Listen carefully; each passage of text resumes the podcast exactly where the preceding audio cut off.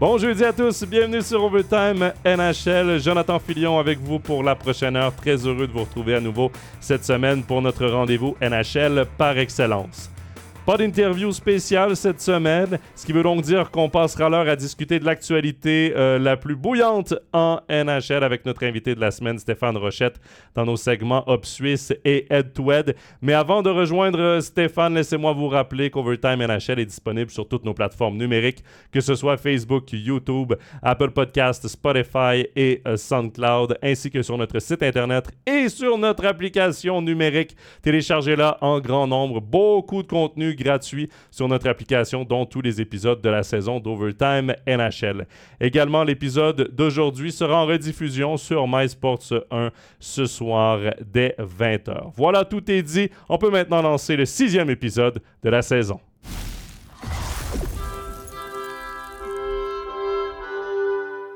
Pour le segment Hop Suisse, on retrouve notre invité de la journée, Stéphane Rochette. Salut Stéphane! Salut Joe. Très heureux de te retrouver, Steph. On va parler NHL. Il y a beaucoup, beaucoup de sujets à discuter, beaucoup d'actualités. Mais tout d'abord, on va revenir évidemment sur nos joueurs suisses. C'est souvent ce qui, ce qui intéresse le plus nos auditeurs. Et on va commencer avec un joueur qui connaît des difficultés à l'image de son équipe depuis le début de la saison. C'est Timo Meyer. Ça va pas du tout pour Timo. Ben non, gros contrat à l'intersaison, beaucoup d'attentes, beaucoup de pression. Euh, faut pas oublier que Timo Meyer jouait dans un petit marché avant à San Jose, hein, un des plus petits marchés de la NHL avec Anaheim, pas beaucoup de couverture médiatique et tout ça. Et euh, ses hauts et ses bas n'étaient pas couverts. Et là, il a signé un gros contrat du côté de New Jersey. Et là, c'est un petit peu plus compliqué. Hein. Quand tu es euh, en banlieue de New York, euh, dans l'Est, beaucoup plus de couverture. Il y a des attentes avec New Jersey cette année. Le gros contrat, évidemment, ça crée des attentes et euh, il n'est pas au rendez-vous. Début de saison un peu compliqué. Il n'a pas joué tous les matchs non plus. marqué que, que 5 buts, je crois, quelque chose comme ça. et, ce, qui, ce, qui, est inquiétant dans son cas, c'est son implication défensive, évidemment. Donc, son, si vous regardez sa fiche, les plus et les moins, il faut toujours prendre ça avec une certaine retenue, mais il fait tâche dans, les plus, la colonne des plus et les moins de son équipe. Il fait vraiment tâche avec un moins 15. En quoi? En 19 matchs, 20 matchs. Euh, c'est compliqué pour lui. Moi, j'ai vu quelques matchs de New Jersey. J'aime bien regarder la NHL la nuit. Et euh, son implication laisse vraiment à désirer. Euh, il attend que l'opportunité pour tirer. Et je pense qu'à un moment donné, son coach va perdre patience avec lui parce que parce qu'on ne le sent vraiment pas impliqué. Est-ce qu'il n'est pas heureux dans cette équipe? C'est compliqué à dire. C'est vrai qu'il y a plusieurs vedettes. Là. Il y a Hughes, euh, tu as Ishier, euh, tu as, Dawson Mercer qui va bien. Il y a quand même pas mal de joueurs qui, euh, les deux Hughes d'ailleurs, celui en défense aussi. Peut-être qu'il n'aime pas être la mis en, vedette. il n'aime pas ne pas être mis en vedette, je devrais dire. C'est difficile à dire, mais en tout cas, il connaît un, un, début de saison compliqué. On va lui laisser un peu de temps. Les saisons sont longues à NHL mais ça devra se replacer rapidement dans son cas. Moi, euh, ce que je me dis peut-être pour Timo Meyer, parce que je regarde ses chiffres. Euh, sa deuxième saison NHL, 21 buts. Ensuite, 30 buts à sa troisième saison, 22 à sa quatrième. Ensuite, ça a été plus compliqué à sa cinquième avec 12. Puis ensuite, il a enchaîné vraiment avec ses deux plus grosses saisons qui lui ont valu le contrat qu'il vient de signer. 35 buts en 77 matchs et 40 euh, buts en 78 matchs. Tout le monde le voit comme un marqueur de but mais tu l'as dit, il jouait dans un petit marché où il y avait beaucoup moins de responsabilités. Parce que à San Jose, même si tu trichais comme joueur, c'était pas trop grave. Parce que oui, quand il est rentré dans la Ligue nationale, il y avait une équipe compétitive à San Jose, mais ça a vite pris euh, le, champ, comme on, dirait au, Québec, là, ça a vite déraillé. Et on est tombé mhm. dans une longue reconstruction à, San Jose. Et là, ben, beaucoup moins de pression. Le gars, il peut tricher, il peut vouloir que son but et, et, ma foi, c'est parfait comme ça. Mais là, il tombe dans une équipe où il y a des attentes, où il y a une volonté d'aller loin en playoff, de remporter une Coupe cette rapidement. Euh, il vient avec le plus gros contrat de l'équipe aussi, ce qui est une énorme pression. Et là, tricher, ça fait plus, là. Là, il doit, il doit réussir à mettre des, buts. Et, et d'ailleurs, c'est pas les chances qui manquent parce qu'il a été aligné, je sais pas combien de matchs avec, euh, avec Jack Hughes, avait déjà été aligné aussi avec Nico Ishii en début de saison. Et lorsque tu regardes Ishii depuis son retour de blessure, tout feu, tout flamme, il a déjà 6 buts cette saison. 12 euh, points, euh, à peine en, 15, ou 16 matchs. Alors que du côté de Simon Meyer, c'est 5 buts seulement. Euh, c'est vraiment compliqué. C'est 11 points en 19 matchs. Et, d'ailleurs, euh, Steph, l'entraîneur, qui commence à passer son message parce que son temps de glace a diminué énormément là, dans, les, euh, dans les derniers matchs. Lui qui jouait normalement tout près de 19 à 20 minutes, Là, on parle d'un peu plus de, de, de, 14-15 minutes seulement, là, autour de 16 minutes dans les meilleurs matchs. Ça, c'est pas, beaucoup. Hein. Si tu comptes qu'il joue encore sur le power play, ça veut dire qu'à 5 contre 5, euh, il n'a pas la confiance de son entraîneur. C'est pas énorme. Honnêtement, c'est pas énorme en NHL. Les vedettes de NHL euh, en attaque, c'est 20 minutes. Hein. C'est autour, en, tout cas, plus de 19 minutes, voire 19 à 22, 23 minutes. On sait qu'avec les power breaks et tout ça, la patinoire est plus petite, euh, les efforts sont un peu moins grands. Euh, les, vedettes jouent énormément, euh, beaucoup plus qu'ici d'ailleurs, et ils jouent beaucoup. Et là, finalement, il n'a pas le temps d'une vedette, le temps de glace d'une vedette là, dans les derniers matchs. Donc, le message de l'ancien entraîneur a l'air assez clair. Quand on regarde la saison des Devils, évidemment, ça a été très compliqué en début de saison dû aux blessures, aux nombreuses blessures entre autres à et à. Les Devils qui se replacent sont sixième de leur euh, division pour l'instant, mais à seulement quatre points de la deuxième place, comme quoi c'est très serré. Les Devils euh, vont mieux. Mais je veux qu'on parle également d'Akira Schmid, qui a beaucoup de pression, euh, Steph, le jeune Akira Schmid. Il n'a pas des chiffres incroyables. Les deux gardiens des Devils connaissent un début de saison très moyen mais ça va être la patience. Moi, je trouve qu'on l'a mis un peu dans la gueule du loup, euh, Akira Schmid, en lui donnant euh, de grosses responsabilités en se basant sur ce qu'il avait donné en playoff la saison dernière. C'est beaucoup de responsabilités pour lui et pour Vitek Vanecek. Ben, l'échantillon est quand même petit dans son cas. Hein. On est parti en. il a connu du succès rapidement, etc. C'est un gardien qui vient de loin. Hein. Était pas... Personne ne l'attendait là. Si vous regardez son parcours, là, oh, ça des sinueux, etc., tout à coup, ça est devenu une découverte. Mais euh, arriver là, c'est une chose, s'y maintenir, c'est une autre chose. Et lorsque tu as atteint un niveau de performance, les expectations, les attentes sont beaucoup plus grandes. Et surtout dans une équipe euh, euh, comme New Jersey, dans l'agglomération de New York, même si ce n'est pas les Rangers et les Islanders, il y a quand même une certaine couverture médiatique. Et là, tout à coup, les attentes sont plus élevées et la pression monte. Ce n'est pas toujours évident. Y arriver, c'est une chose. S'y maintenir, la rumeur urbaine dit que c'est encore plus difficile. 4 victoires seulement en 12 matchs pour Akira Schmid, moyenne à 3 buts alloués par match, pourcentage d'arrêt de 90,1% Ça reste un gardien de 23 ans. Puis dans la, dans la NHL, pour un gardien, c'est très jeune, 23 ans.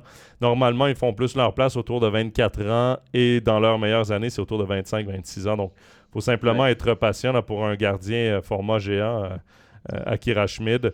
Mais euh, évidemment, euh, les succès des Devils qui vont passer aussi par les performances de leurs deux gardiens de but. Steph, je vais aller dans du positif un peu et je te parle là de Nino Niederreiter qui a signé une prolongation de contrat avec les Jets de Winnipeg. Trois ans, 4 millions par année, 12 millions de dollars US au total. je veux tes premières impressions sur ce contrat pour Nino. Ben, je le trouve courageux de rester à Winnipeg. Euh, quand il était arrivé, il y avait un reportage ici, je ne sais plus dans quel média, il y a eu un reportage sur lui, euh, sur sa vie à Winnipeg. Là, c'est, on s'entend que Winnipeg, c'est pas, euh, c'est pas la, la Floride, c'est pas la Californie, c'est pas le Texas, c'est pas New York c'est compliqué. C'est surtout un marché les moins intéressants à habiter, mais il dit qu'il a trouvé sa niche, il a trouvé sa place là-bas. Il habite dans un penthouse au centre-ville. Euh, voilà, il y a beaucoup de misère autour de lui. On sait que la ville du Manitoba souffre énormément euh, depuis, un, bout de temps, mais euh, il a décidé de rester. Parenthèse, à Winnipeg, malgré la bonne saison qu'ils connaissent, il n'y a jamais eu autant peu de spectateurs dans les gradins. Euh, Joe, dans les médias au Canada, on en a fait grand état. On disait qu'est-ce qui se passe à Winnipeg? Quand ils ne gagnaient pas, c'était plein. Là, ils se mettent à gagner. Euh, et, les gens, on sait qu'au Canada, avec l'inflation et tout, les gens, on sait que c'est une ville de classe moyenne, vraiment de, grosse classe moyenne. Et là, les gens ont un petit peu moins de, moyens pour aller dépenser 200-300 euh, balles pour aller voir un match de NHL. Donc, on joue souvent devant des gradins à moitié vide du côté de Winnipeg. Mais Niederreiter, pour revenir à notre sujet, lui a décidé de rester là. Écoute, moi, je pense que Niederreiter, à 4 millions par année, 3 ans, prends l'argent et puis tu dis merci, puis tu restes là. Si tu arrives à supporter le fait de vivre à Winnipeg, on s'entend que les gars, lui, il est là temporairement. Les joueurs, surtout Winnipeg, ça voyage beaucoup. C'est beaucoup de longs voyages euh, comparativement à certains marchés américains. Euh, il n'est pas là si souvent. L'été, il est en Suisse. Donc voilà, c'est peut-être plus facile à supporter dans son cas. Je pense qu'ils ne sont pas dans la misère. Mais je pense qu'on lui a fait une belle offre avec quand on regarde les chiffres de Niederreiter, comment il est utilisé, 4 millions, on s'entend que c'est une belle offre pour, euh, pour son statut dans la Ligue. Je pense qu'il a, il a pris le.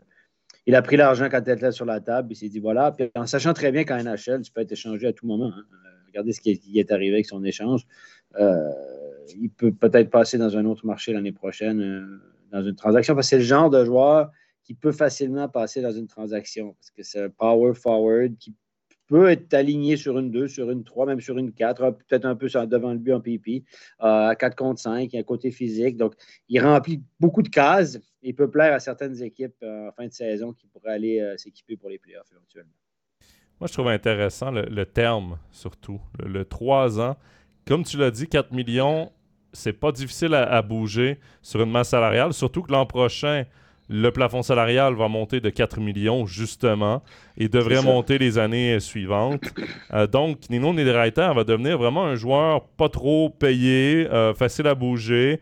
Euh, qui peut rendre service. Qui peut rendre service, qui, a 3 ans de contrat. Nino Niederreiter a 31 ans, donc un contrat qui le mène jusqu'à ses 34 ans.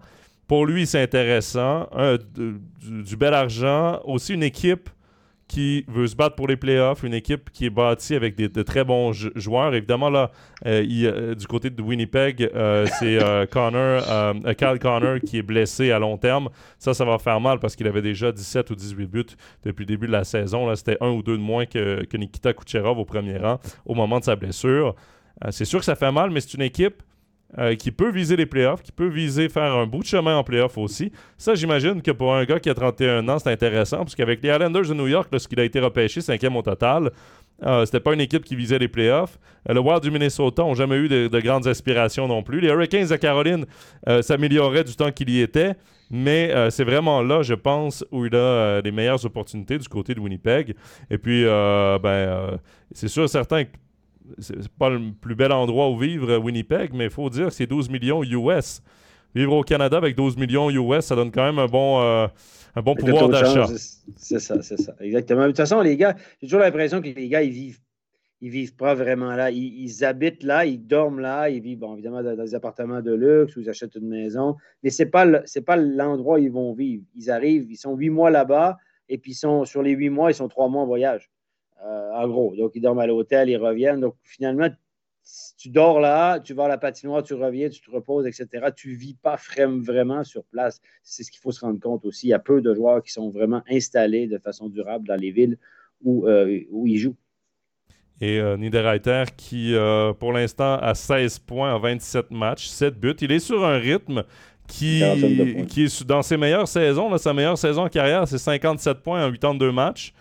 Euh, ben, il est sur un rythme autour de, des 50 points. Donc, euh, il a vraiment trouvé sa niche sur un troisième bloc avec les Jets de Winnipeg. Et félicitations à lui pour ce nouveau contrat. Steph, on reste dans le positif euh, comme dernier sujet de ce segment Hop Suisse. On va parler d'un certain Philippe Kourachev qui s'éclate avec Connor Bedard. Il a de la chance. Il joue avec le prodige Connor Bedard, mais euh, il, y avait il a de la pression qui vient avec le fait de jouer avec un aussi bon joueur. Et Philippe Kourachev s'illustre, 16 points en 22 matchs. Il est en voie de connaître sa meilleure saison en carrière avec Connor Bedard. Lui, clairement, il saisit sa chance. Oui, parce que les. Moi, depuis le départ, je suis très surpris que Philippe Kourachev joue en NHL. Je l'ai vu jouer en junior avec les remparts de Québec. Euh, n'a jamais vraiment euh, crevé l'écran. Hein. C'est un gars d'un point par match à sa meilleure saison dans le junior. C'était pas un fin éliminé, c'était pas un gars qui allait euh, qui faisait pas chasseur de points. C'est fort physiquement, assez trapu. Ceux qui connaissent son père, vous savez qu'il y a quand même une petite force de la nature derrière, mais pas immense non plus. C'est pas son ADN. J'ai de la peine à dire quelles sont les, qualités dominantes de Philippe Kourachev. Quand il est venu ici, il a joué à Lugano, il n'a pas marqué un but? Euh, il y avait six pages, je pense, je ne sais plus combien de matchs. il n'avait pas non plus euh, fait wow à personne. Euh, finalement, il a eu sa chance à Chicago, a été drafté là, sa chance dans une équipe en reconstruction. Tout à coup, il s'est faufilé là. c'est une équipe qui est, au fond du trou, en profonde reconstruction. Oui, à Connor Bedard, mais à côté de ça, c'est compliqué. Et tout à coup, hop, on l'aligne avec Connor Bedard, puis tout à coup, ben là, il va peut-être pouvoir aller chercher un contrat intéressant s'il fait une 40-50 points. Là, son statut va changer dans cette ligue. Donc, comme tu dis, il profite de sa chance. Tant mieux pour lui. même si depuis, des années, j'ai toujours l'impression que Philippe Kourachev, c'est un gars qui est sur le point de revenir en Suisse, que ça ne va pas aller, etc. mais non, mais non, il semble faire son chemin et devenir un. Parce que jusqu'à maintenant, c'était des saisons de, 10, 15, peut-être 20 points maximum. C'était vraiment un joueur marginal de soutien. Euh, voilà. Mais là, tout à coup, euh, son statut va peut-être changer. Peut-être que ça va lui donner euh, des dollars en plus. Tant mieux pour lui. Tu parles que les Blackhawks sont dans une profonde reconstruction. On en parlera un peu plus tard dans l'émission, hein, dans le segment head-to-head de, reconstruction avec le Canadien de Montréal. Mais celle des Blackhawks de Chicago, Stéphane, tu, sais un peu à quoi elle me fait penser à celle qu'ils ont vécu au début des années 2000 et celle que les Penguins de Pittsburgh ont vécu. Très compliqué, mais ils vont chercher des one-two punch, là, deux excellents joueurs. Les Blackhawks, ce qui les a amenés à leurs trois Coupes Stanley, c'est Jonathan Taves et Patrick Kane. là, on a, on a repêché Connor Bedard et euh, les Blackhawks sont en voie, si la saison se poursuit comme elle est lancée, d'avoir encore une fois l'un des deux premiers choix du, du repêchage. McLean Celebrini, Cole Eiserman, deux joueurs dont on dit beaucoup de bien euh, dans le junior. Pas des joueurs euh, générationnels comme Connor Bedard, mais clairement des joueurs de concession, des joueurs de talent élite. Euh, ça ressemble à un Crosby Malkin, ça ressemble à un Taves Kane, peut-être un peu plus offensif que Taves, mais j'ai l'impression que ils ont vraiment accepté de perdre pour aller chercher justement, pas nécessairement de la quantité, mais de la très grande qualité. Et ensuite, on fera le plein de quantité. Et j'ai comme l'impression que les Blackhawks, ça pourrait aller plus vite que prévu, même si pour l'instant, ils ont l'air complètement à l'ouest. Euh, c'est une reconstruction qui pourrait aller beaucoup plus vite que ce qu'a vécu euh, Edmonton, que ce qu'a vécu Buffalo, que ce qu'a vécu euh, même que ce qui est en train de vivre le Canadien de Montréal. J'ai vraiment l'impression que les pions sont très bien placés. Il faut de la chance, évidemment. Le secret, c'est d'être chanceux au draft, mon ami. Exactement, parce que le Canadien de Montréal, s'il repêche un an plus tard premier, l'histoire est bien différente. On a une super vedette à Montréal. Euh, on a un gars qu'on on, lui aura fait la statue avant son premier match. Ouais.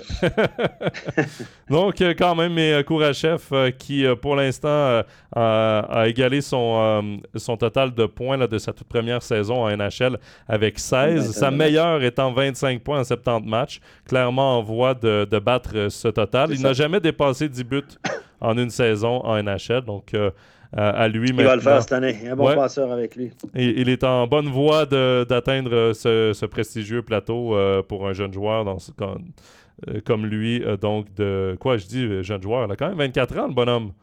Le jeune homme, il va falloir que ça, débloque. C'est la grande question. Moi, je pose toujours des questions sur le plateau, des questions sans réponse, des questions embêtantes sur le plateau.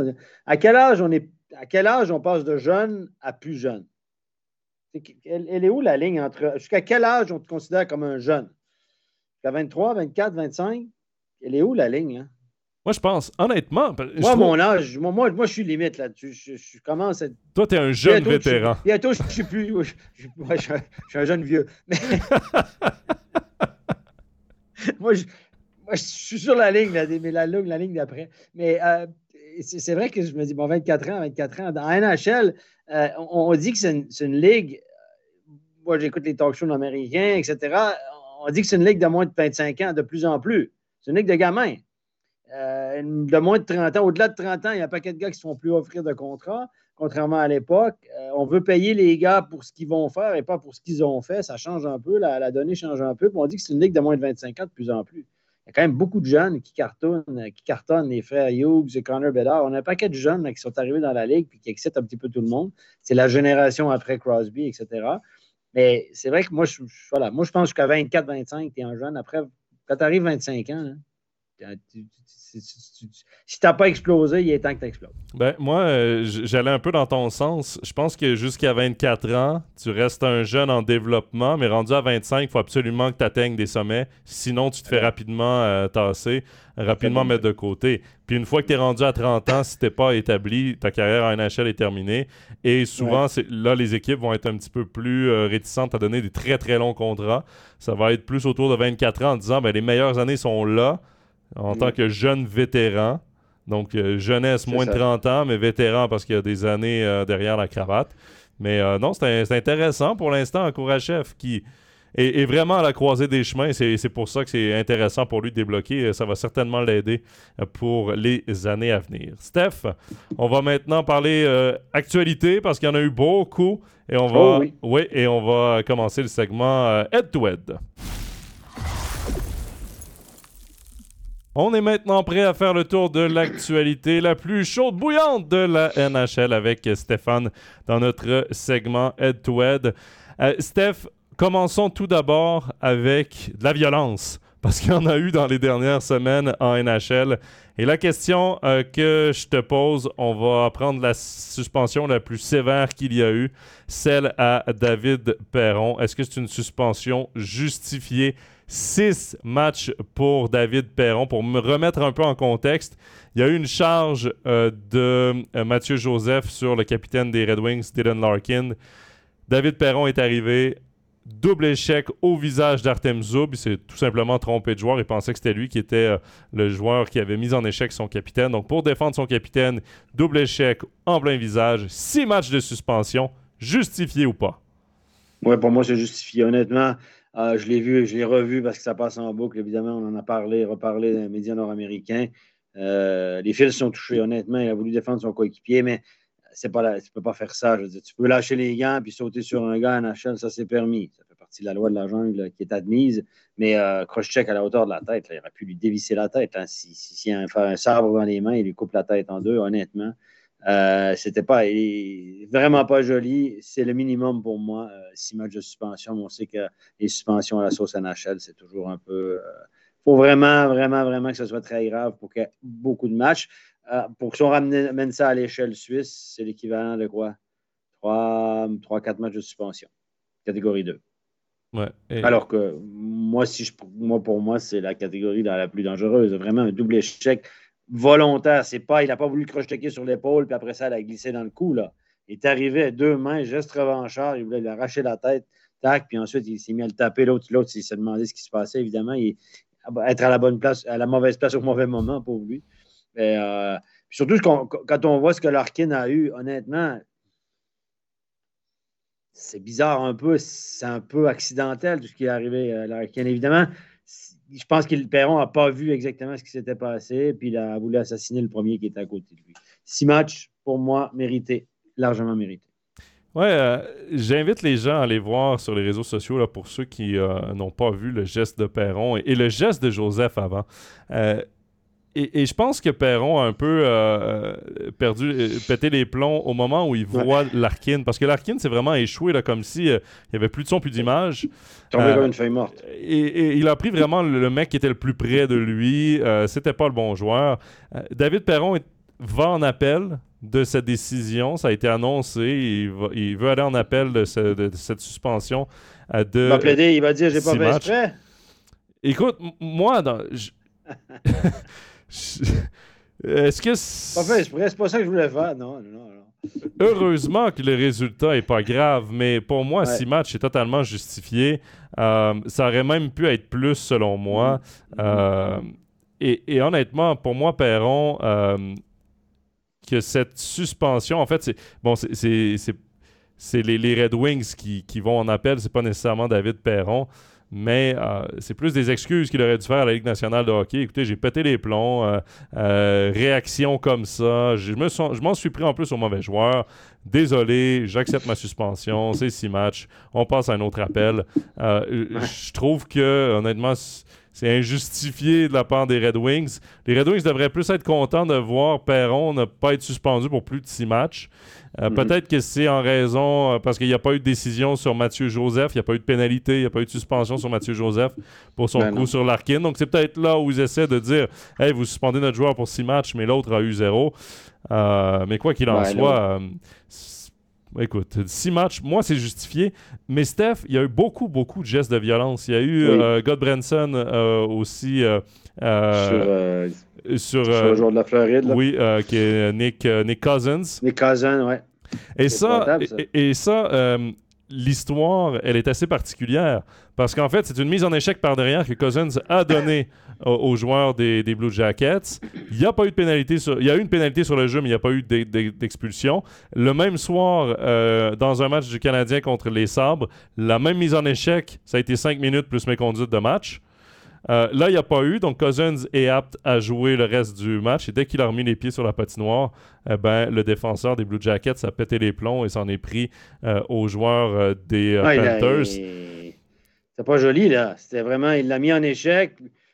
Puis après, il a lâché les gants, puis l'autre, l'autre a fait la, la, tortue, parce qu'il se demandait ce qui lui arrivait. Puis l'autre a tapé toutes ses forces dans le cou, euh, sur le corps, etc., etc. C'était vraiment une agression euh, en ordre. Mais comme c'est à point nu, en achat, c'est permis. En fait, tu as le droit de, de arracher la tête avec tes poings avec un gars, pas avec la crosse. C'est à la loi de la jungle. C'était pas joli non plus, franchement. C'était pas. Puis comme tu dis que les arbitres, le même soir, c'est pas la même sanction ça vous rappelle pas des trucs en Suisse, euh, etc. Donc voilà, mais après ça, ça reste du jugement. Voilà, j'écoutais justement ce match-là, la, charge, la charge dans le dos. J'ai été surpris. Bon, à Montréal, elle m'a surpris. Hein. C'est à Montréal la, pénalité pour la, charge, parce que je pense que le joueur s'en attendait, c'est pas protégé, etc. Là, sur ce coup-là, ma bémol. Mais oui, l'agression, c'était vraiment une agression. Là, et, puis, et cette année, il y semble qu'il y, a eu beaucoup de combats assez violents en début de saison, etc. dans les ligues juniors au Canada, on a banni les combats, euh, etc. Puis la, NHL, on revient à la bonne vieille NHL, la loi de la jungle, où chacun peut se faire euh, perdre sa loi, se battre à point nu, à grands coups de poing sur la gueule, comme on dit au Québec. mais j'aime ça. Si vous regardez sur, les réseaux sociaux, les bagarres, ça marche, ça marche, ça marche.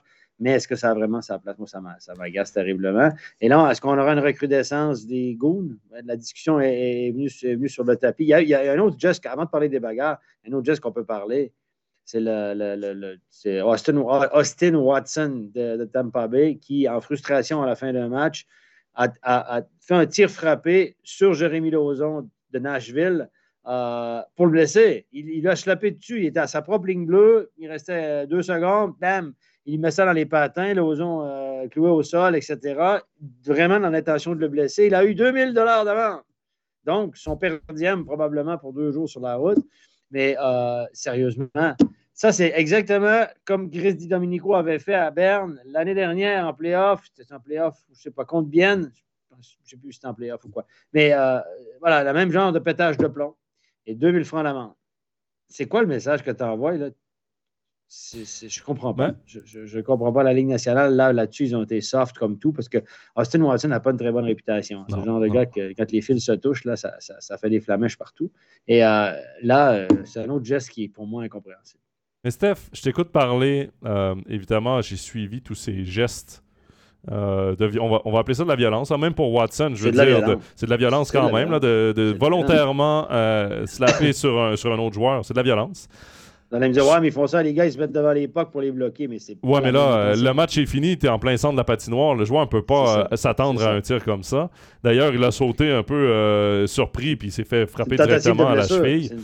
Exactement. C'est de la violence. Moi, je trouve que la NHL, parfois, court un peu à sa à cette anarchie, on va le dire comme ça, cette violence, justement avec le genre de suspension ou le genre d'amende euh, qui, sont, euh, qui sont donnés. Parce que là, oui, Perron, c'est une bonne suspension dans les faits. Ça aurait pu être plus. Pour moi, ça aurait été une catastrophe que ce soit moins. Mais c'est la plus grosse suspension qu'on a de la saison. Outre un truc de gambling. Le truc de gambling vaut 41 matchs, mais tenter d'assassiner des joueurs ou de, de blesser des joueurs, ça vaut 2000 euh, d'amende. Ça fait partie du jeu, Joe. Ça fait partie du jeu.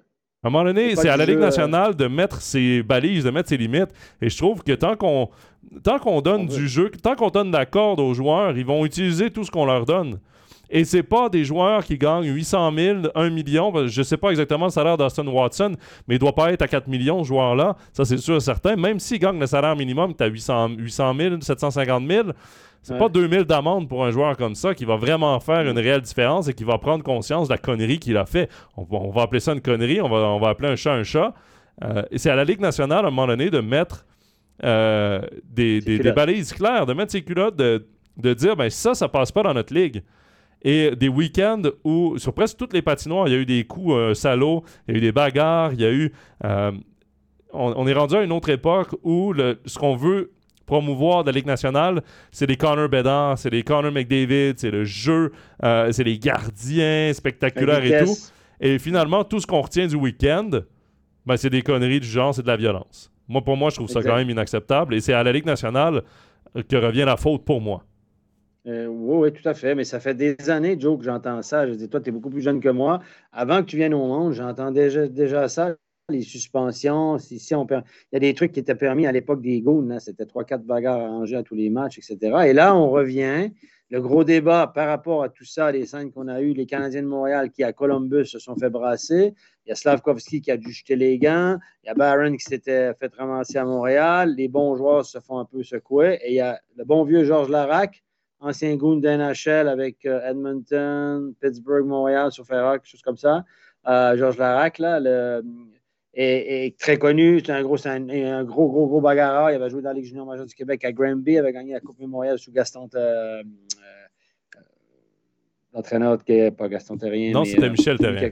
Michel Terrien, excuse-moi, je dis toujours Gaston. voilà, donc le gars, il est sorti sur les réseaux sociaux en disant, en mettant Slavskoski a dû se, battre, Baron s'est fait.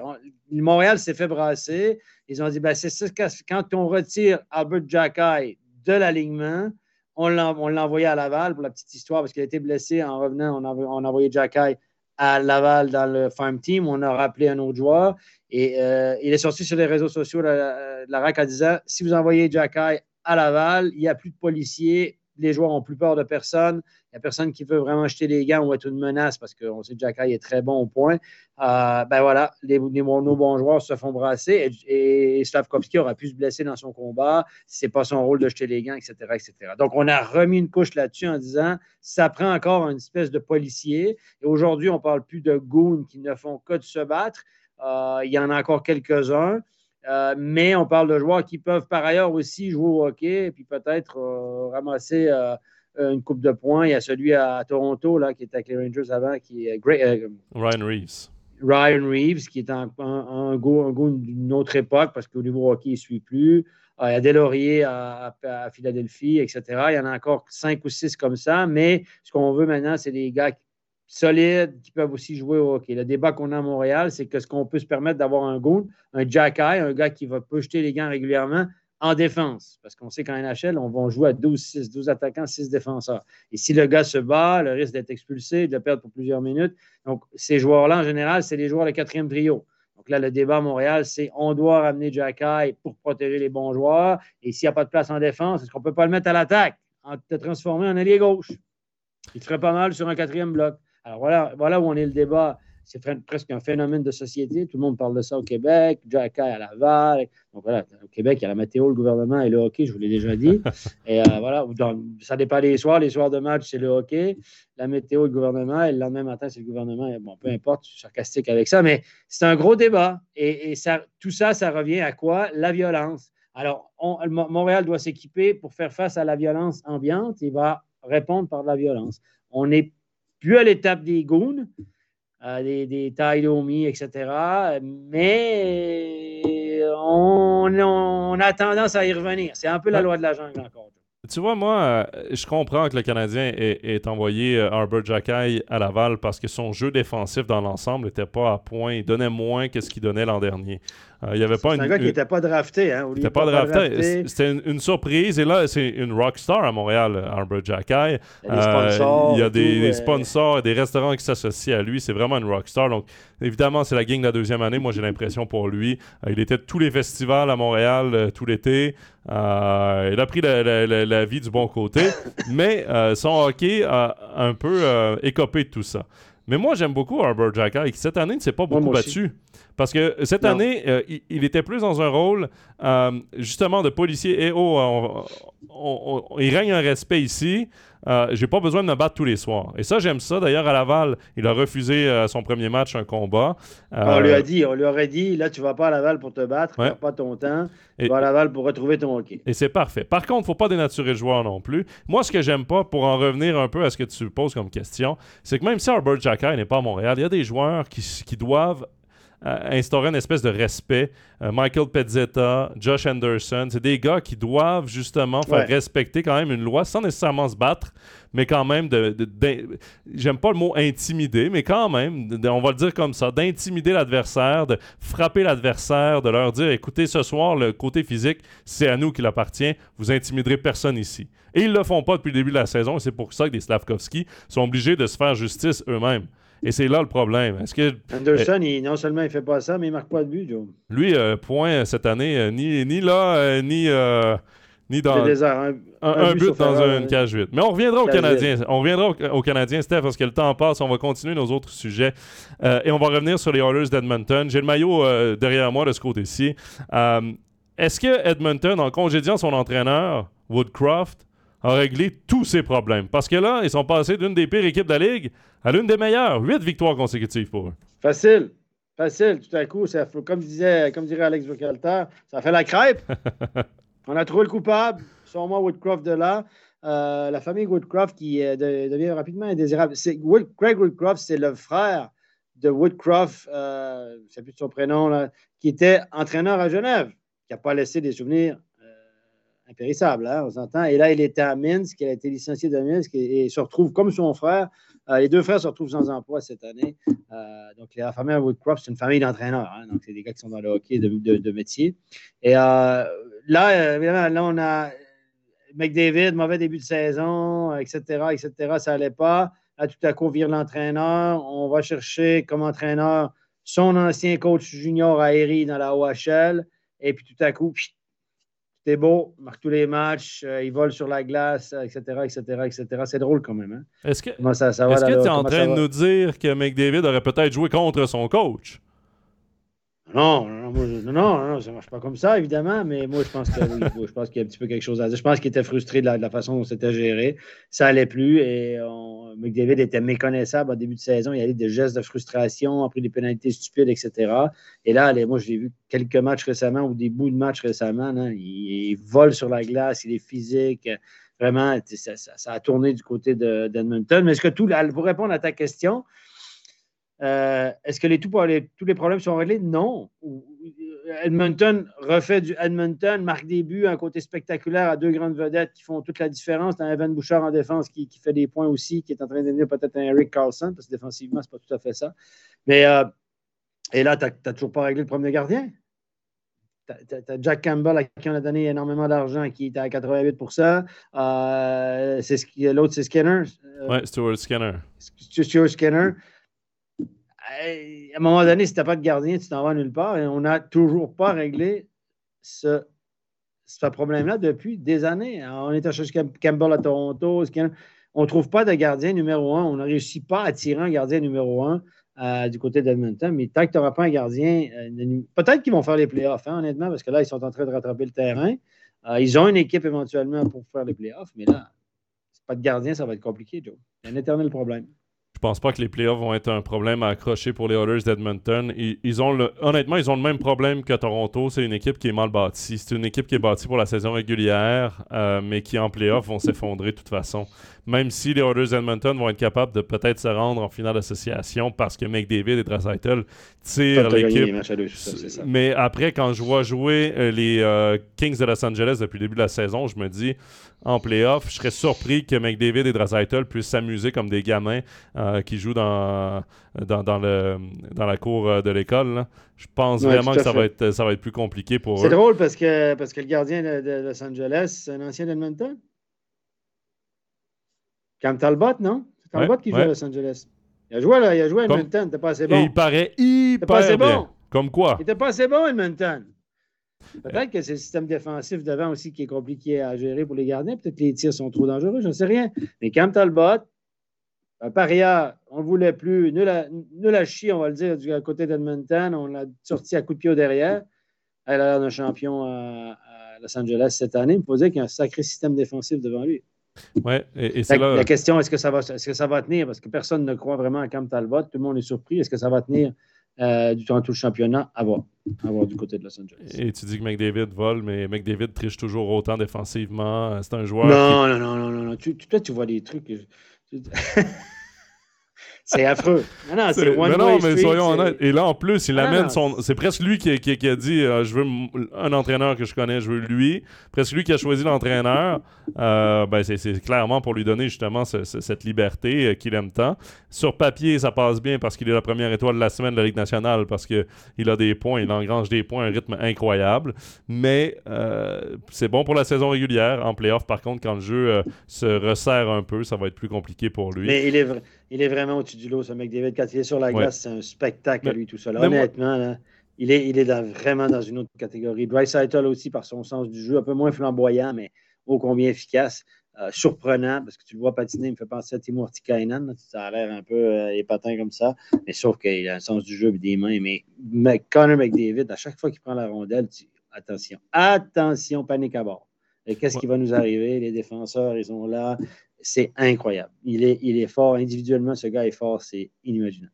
Je me pose la question si un jour les Oilers n'auront pas à trancher entre un des deux et échanger l'autre pour avoir une vraie équipe pour gagner. Mais ce sera une question qu'on débattra peut-être dans un autre head-to-head un peu plus tard dans la saison. Steph, troisième sujet. Est-ce que les Blues de Saint-Louis ont pesé sur le bouton panique trop vite en congédiant hier, parce qu'on enregistre mercredi, en congédiant mardi, l'entraîneur-chef Craig Berube?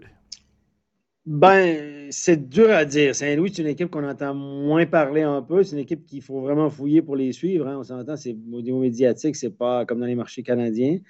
Euh, moi, je pense qu'il y a de l'usure. Si on a appuyé sur le bouton, c'est qu'il y a de l'usure dans son cas. Ça fait quoi, six ans qu'il est là? Ouais. Euh, avait gagné une... Lui aussi, c'est un ancien goon de NHL. Hein. Craig Berube, moi, moi, je l'ai connu. Euh, c'était pas chic. Hein? Et, là, il s'est transformé en, en gentilhomme comme entraîneur. Il avait été engagé à mi-saison. Ça avait fait la crêpe, a été chercher la Coupe Stanley alors que l'équipe était dernière au classement. Il était chercher la Coupe Stanley. Tout à coup, il est devenu un entraîneur respecté, respectable. Et, euh, mais il a quand même fait cinq autres années après, ce qui est beaucoup dans ce métier-là, dans ce truc-là. Et, à, Saint-Louis, on est en, reconstruction, entre deux, un mix, etc. Peut-être que là, il y avait quatre, défaites de suite. Peut-être qu'il y a des petits soucis qu'on ne connaît pas. Il y a peut-être l'usure des vétérans qui ont commencé à dire Ouais, ouais, ouais. Donc, on, connaît, on n'a pas, j'ai pas tant d'éléments à mettre sur la table, mais je pense qu'il y a un petit peu d'usure dans, dans son cas. Est-ce qu'il va se retrouver du boulot facilement? J'en sais rien. Mais j'en connais quelques-uns dans la AHL, dans l'organisation des Blues de Saint-Louis, qui ne seront pas mécontents de ça. Je ne veux pas nommer de nom. que je connais assez bien que dont je connais, bien le parent, les parents, l'agent, etc. Premier choix au pêchage, euh, toi, toi, choix de première ronde, qui a eu pas mal de succès dans l'Union majeure du Québec, a remporté quelques trophées. Lui, il est dans l'organisation euh, en HL de Saint-Louis. Et lui, ça n'avait pas très bien passé avec euh, Bérubé lors du dernier camp d'entraînement. Je pense qu'il ne sera pas mécontent. Il ne faut pas parler en son nom, mais je parierais que oui. peut-être qu'il va peut-être avoir plus de chances de monter rapidement. Moi, je trouve euh, très curieuse cette équipe des Blues de Saint-Louis parce qu'il n'y a jamais eu vraiment de reconstruction dû au fait qu'on a repêché, on a bien repêché du côté des Blues. Robert Thomas, Jordan Cairo, par exemple. Euh, donc, ça donne une jeunesse. On est allé chercher Tory Krug à Boston. On est allé chercher des joueurs comme ça. Euh, beaucoup de vétérans, des jeunes joueurs. Il y a une espèce de mix. Jordan Bennington, clairement, c'est pas un gardien numéro un. Euh, Joel Offer, le deuxième, qui est encore euh, jeune pour monter. Euh, moi, je pense qu'il était temps peut-être de changer justement le discours parce que à Saint-Louis, ce qu'on reprochait beaucoup, évidemment, les succès de l'équipe, quatre défaites de suite, ils ont grandement descendu dans le, dans le, classement, mais un Jordan Cairo cette année est, méconnaissable. 16 euh, points seulement, 17 euh, points en 28 matchs pour lui. Robert Thomas, ça s'est replacé avec 27 points en 28 matchs, mais c'est des joueurs qui sont qui devraient être sur une pente montante, ascendante. Et euh, cette saison, c'est pas pas encore ça. Thomas non plus. Et peut-être que le message de Bérubé ne passait tout simplement plus. Euh, et on entend plus de ces joueurs-là. Ça fait deux saisons qui stagnent un peu et que là, on, voulait peut-être les faire progresser un peu plus, ramener un nouveau message. Je pense que pour les Blues, est-ce que perdre un entraîneur comme Bérubé après six ans, euh, c'est une bonne décision? Je pense que oui. Honnêtement, je pense que de changer le message après six ans, c'est important. Des, entraîneurs qui font six ans, il n'y en a pas beaucoup dans des équipes de, la Ligue nationale de hockey. Et donc, je me dis, pour les Blues, euh, c'est peut-être une belle tentative de, de changer l'entraîneur c'est l'entraîneur de Rachel qui prend l'équipe par intérim. Par intérim. Donc, ça, ça veut dire qu'on attend pour voir. Et il y a un gars qu'on connaît bien, FNP Jambry, qui travaille dans l'organisation des Blues. Oui, un certain. Euh, Claude. Un certain Claude Julien, que j'ai eu d'ailleurs à Overtime euh, NHL euh, la saison dernière. Est-ce qu'il serait dans les starting blocks pour reprendre? Est-ce qu'il va reprendre du service du côté de Saint-Louis Est-ce qu'il a, envie? Est qu'il a envie de le faire? Ça, c'est une autre question. Entre Ambry et Saint-Louis, bon, voilà. Donc, voilà, non, mais c'est un nom que j'ai pas d'infos là-dessus. Euh, va sûrement en entendre parler dans les prochains jours. Mais euh, éventuellement, il y, a, là, il y a des noms qui vont se mettre à circuler. Je suis certain que le nom de Patrick Roy va de nouveau ressortir. On va commencer à retrouver des ramifications un petit peu partout. Est-ce qu'on va faire du neuf avec du vieux? Est-ce qu'on va recycler des anciens entraîneurs? On sait que la NHL, c'est un cercle relativement fermé. Il y a des clans. Il y a le clan Mario Lemieux, il y a le clan Saké, il, y a, trois, il y a le clan Pat Brisson. Il y a des, des, gens très influents. Et quand, quand tu es dans une, une, clique, quand tu fais partie d'un réseau de trucs, ben, ça aide à trouver du boulot euh, dans cette NHL là où, on, c'est presque un cercle fermé, il hein, faut, le dire. Oui. À voir, à voir, mais ça s'annonce intéressant. J'aime bien le par intérim. La dernière fois qu'on a vu ça, c'était un certain Martin Saint-Louis qui avait été engagé par intérim pour finalement euh, consolider son poste avec le Canadien de Montréal. par intérim permanent. par intérim permanent. D'ailleurs, Steph, dernier épisode avant Noël. On va se faire plaisir, on va se faire un petit ben cadeau de Noël. On n'en a pas parlé encore cette saison. On va parler du Canadien de Montréal et de ben la reconstruction du Canadien. Et la question que je te pose, Steph, est-ce que le Canadien va dans la bonne direction avec sa reconstruction? Je dirais que oui. Écoute, on est toujours impatient. À Montréal, c'est jamais simple, hein, parce que tout à coup, on se met à gagner. Là, euh, tu regardes les résultats, c'est pas si mal. Bon, quand ils perdent, tout le monde râle sur ci, sur ça. Euh, ouais, moi, je pense que oui. Bon, ils n'ont pas de chance avec des blessures à long terme. L'année passée, il y a eu plusieurs blessures à long terme. Cette année, il y a de nouveau euh, le centre qui vient de Chicago, Kirby Dack, qui était blessé pour la saison, un genou. Il marche avec il a le genou fléchi. En tout cas, c'est très spécial. On nous a montré cette semaine comment il, est, euh, a triqué avec son attel. C'est incroyable. Et euh, lui, il est hors pour la saison. Donc, ça a ralenti. C'est ce que Kent Hughes disait. Il on a eu des blessures à long terme.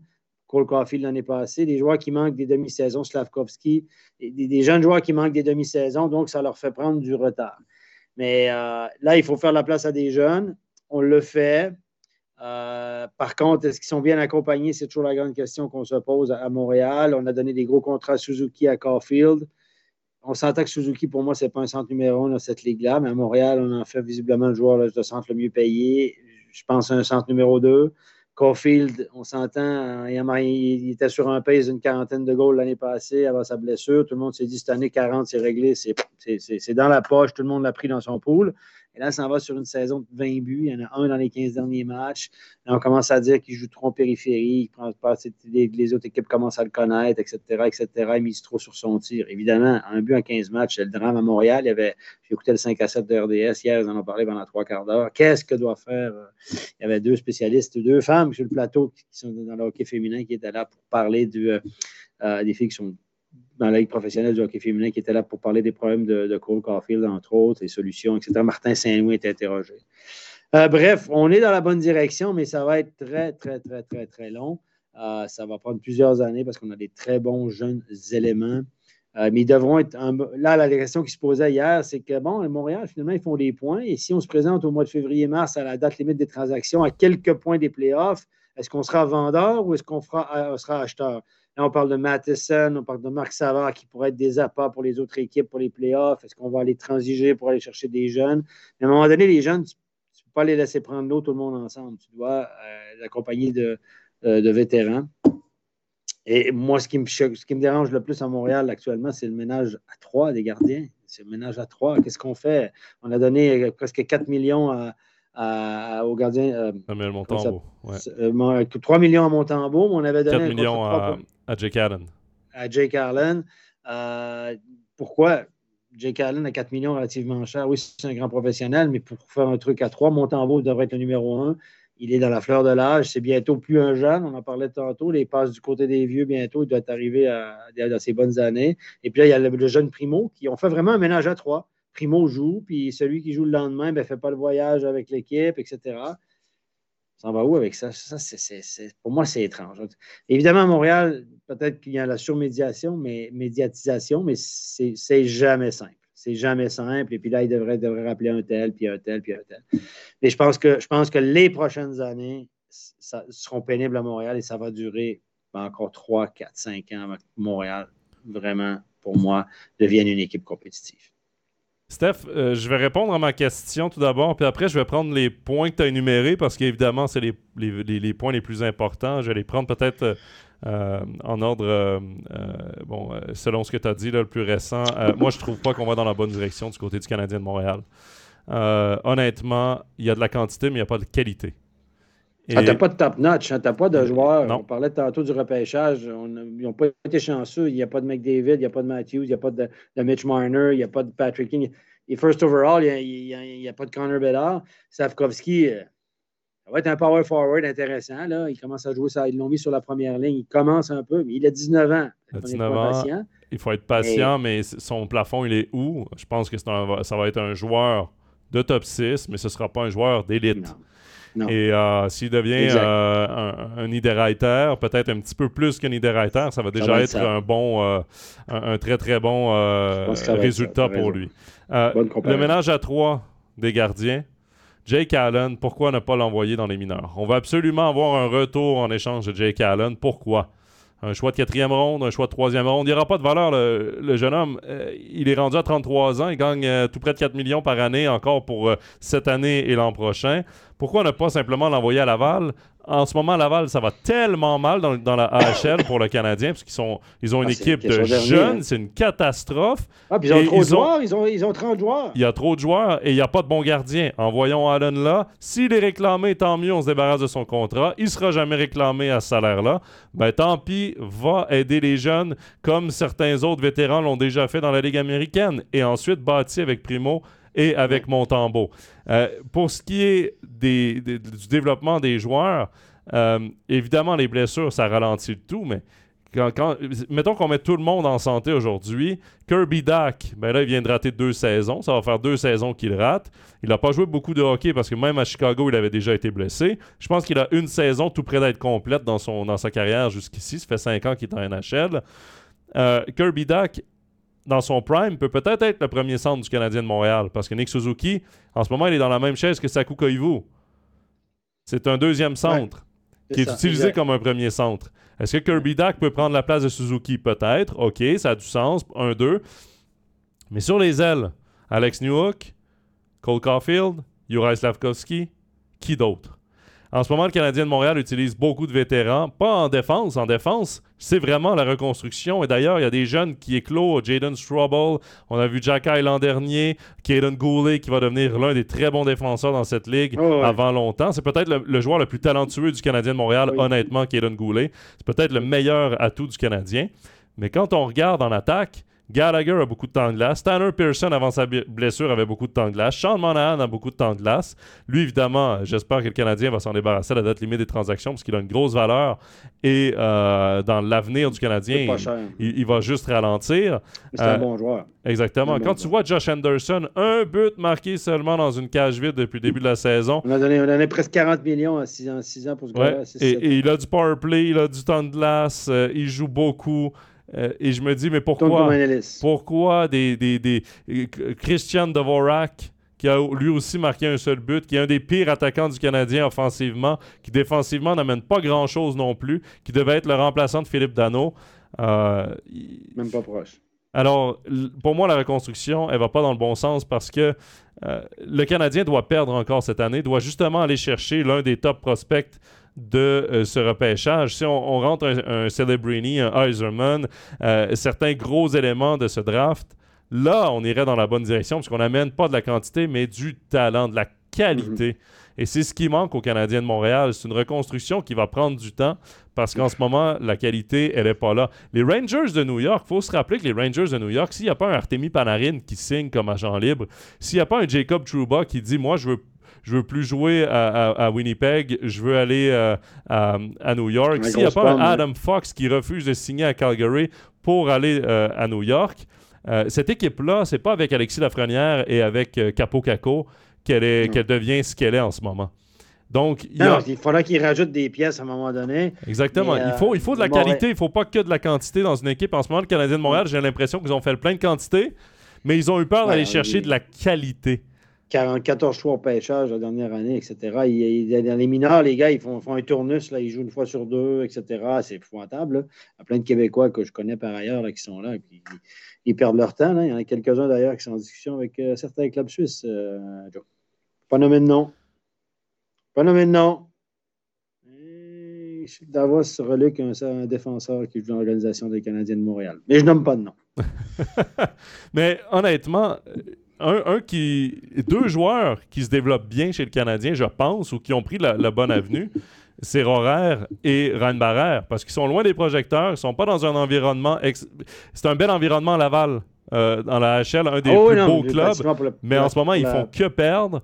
Euh, tu es en compétition avec tout le monde, alors que Rorer et Reinbarer ont énormément de temps de jeu ici, sont loin des projecteurs. C'est la meilleure chose qui pouvait leur arriver. Je trouve vraiment que le Canadien va pas dans la bonne direction parce qu'à Montréal, les gens, les médias n'ont pas accepté de vivre une vraie reconstruction comme à Chicago. Ils vont vivre. Et ils mm. veulent déjà des résultats, alors que si les résultats arrivent tout de suite, le Canadien de Montréal va faire comme au début des années 2000 et rester une équipe de milieu de peloton pendant des années et non pas d'être une équipe leader de la Ligue nationale de hockey. Et le but d'une reconstruction, c'est ça. Ouais, tu parlais de la patience. Code Kanyemi, pas trop mal. Ça, va pas ça, a bien été en début de saison, puis après, il a frappé un mur. Mais Kotkaniemi, bon, je pense que 3, c'était pas, pas un bon choix, troisième au total. Là, on a, Kevin Timmons a voulu faire encore son, son, intellectuel qui voyait des choses que les autres ne voyaient pas. Hein, c'est très spécial, lui, même dans le processus d'entrevue, je peux vous en parler. Le Montréal, c'était pas comme les autres.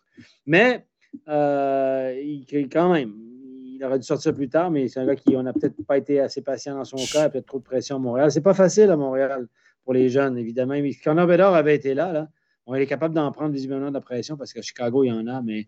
Euh, puis, on peut pas. Tu, parles de, tu parlais tantôt, je fais une parenthèse sur les joueurs autonomes, d'aller chercher euh, des Panarin, des, euh, des, Adam Fox, des gars comme ça qui trouvent des gars qui, qui, Mais New York, c'est facile. C'est intéressant de jouer à New York pour un paquet de joueurs, l'exposure, Madison Square Garden, la vie glamour à, Jet Set à, New York. Mais à Montréal, là, ça reste un marché canadien. Il faut surpayer. Il faut surpayer, puis on s'entend-tu que l'hiver est rugueux? Euh, il y a énormément de pression. Euh, encore une fois, je nommerai pas de nom, mais il y a des joueurs québécois que je connais qui jouent en NHL, qui ont des clauses de non-échange dans leur contrat sur certains marchés, dont celui de Montréal. Donc, les gars qui disent des clauses de non-échange, donc je peux être échangé à 27, 26, 27, 28 équipes, sauf ça, ça et ça. Par exemple, Winnipeg, Buffalo, Montréal, par exemple. Euh, euh, voilà, parce que, ou Edmonton, parce que je ne veux pas aller dans le Nord, je veux rester aux États-Unis, puis au Buffalo, c'est un marché de merde. Euh, voilà, donc ça se négocie dans les contrats. Donc, Montréal n'attire pas, même si les gens à Montréal sont persuadés que c'est le temple du hockey, puis qu'il y a de l'ambiance, puis tout le monde dit que les joueurs, c'est super de jouer à Montréal.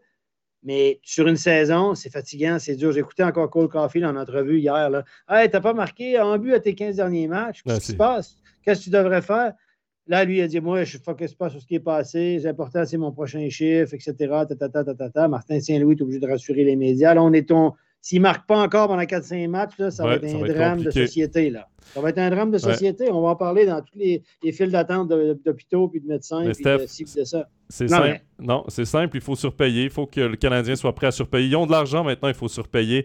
Et dernière chose en terminant, euh, je vais quand même prendre la défense. Je ne suis pas un fan de Trevor Timmons ou de son travail, mais je vais prendre sa défense parce que, bon, après, est-ce que c'est vrai, est-ce que c'est faux? Euh, lui, il a clairement dit ouvertement que Kotkaniemi, c'était un choix imposé par Marc Bergevin, que lui, son choix, c'était Brady Ketchuk. Steph, c'est ce qui m'a fait l'émission hein? d'aujourd'hui. Merci beaucoup d'avoir été avec nous. On avait plein de trucs à dire encore sur les Canadiens. Va falloir que je te réinvite. Va falloir que je te réinvite. Ouais, on pas le choix. obligé. Merci, Steph. On n'a pas, on pas réglé la... on n'a pas tout réglé encore, Joe. Faut s'en pas ça. T'as un rendez-vous. Ciao, Steph. Allez, ciao, ciao. C'est ce qui met fin au sixième épisode de la saison d'Overtime NHL. La National League est en pause ce week-end, mais pas la NHL. On en profite donc pour vous présenter deux matchs commentés en français ce week-end. Tout d'abord, les Canucks de Vancouver seront au Minnesota pour affronter le Wild samedi. Ça commence à 20h sur MySports 1. Et on retrouvera ces mêmes Canucks dimanche 21h également sur MySports 1 cette fois pour affronter les Blackhawks de Chicago avec Philippe Kourachev et Connor Bedard. Ce fut un réel plaisir de passer la dernière heure avec vous. Merci d'être fidèle au poste et je vous dis à dans deux semaines pour un nouvel épisode. Bye bye.